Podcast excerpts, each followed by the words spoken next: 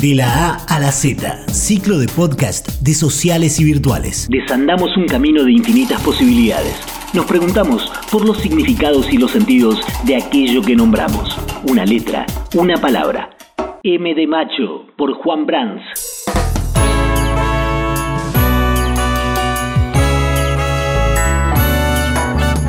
Nos toca la letra M de Macho.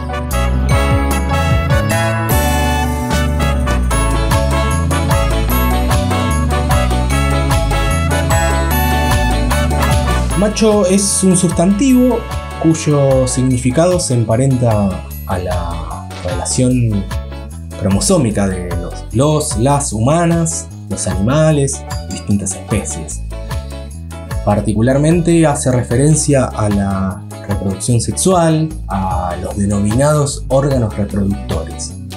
Por lo tanto, desde esa concepción estamos hablando de una categoría que se enmarca desde el campo de la biología o podría enmarcarse desde el campo de la biología.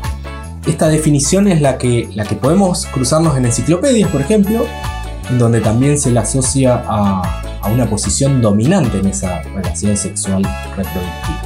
Ahora bien, ¿qué otros usos sociales de la palabra macho podemos reconocer? Sin dudas, eh, macho también es una categoría que hemos construido socialmente en el marco de la denominada cultura patriarcal, que organiza las relaciones sexogenéricas entre las personas.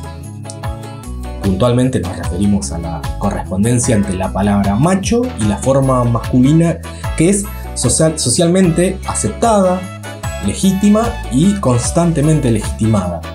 Es decir, que macho está directamente asociada a una forma dominante de ser varón entre nuestras sociedades.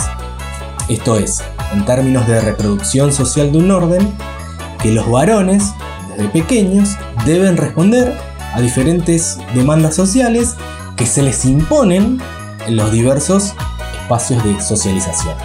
Familia, escuela, clubes, barrio. Por lo tanto, esa masculinidad dominante es muy sencilla de delimitar y de reconocer desde la práctica y los discursos que, que los varones deben sostener. Ser fuertes, audaces, viriles, sexualmente activos, heterosexuales, proveedores. Eh, estos atributos que socialmente se, disponen a ser evaluados por, los grupos de pertenencia, justamente para certificar si un varón es verdaderamente un varón, me refiero a alcanzar esa jerarquía social masculina dominante, deben ser constantemente probados, aprobados por ese niño, joven o varón adulto que, está siendo evaluado. Esto no significa que se realizan juicios voluntarios con tribunales que, que juzgan conscientemente. No. Esta relación se da de manera inconsciente dado que la internalización de esas formas culturales organizan la mirada sobre el mundo, la percepción y, y la acción de los sujetos en sociedad. Entonces, Macho es una categoría que circula en relación a un orden patriarcal de nuestras sociedades para garantizar por lo menos dos cuestiones. La primera, la división del mundo social y cultural entre lo que se entiende por masculino y femenino.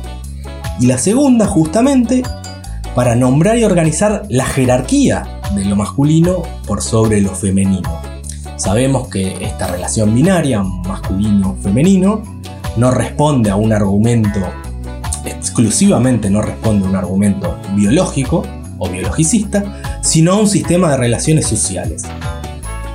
Macho, entre los discursos de sentido común, obedece a una relación de, jerarquía entre varones, entre grupos de varones, varones y mujeres, varones, varones y personas con otras identidades, siendo el macho identificado y representado como el poseedor de esos atributos que nombrábamos como válidos para que los varones sean socialmente aceptados como, entre comillas, varones de verdad. Fuertes, viriles, audaces, heterosexuales, exitosos, proveedores. De la A a la Z el ciclo de podcast de sociales y virtuales. Es un recorrido coral y azaroso, un ejercicio polifónico que indaga en conceptos que nos interpelan y encienden nuestra curiosidad.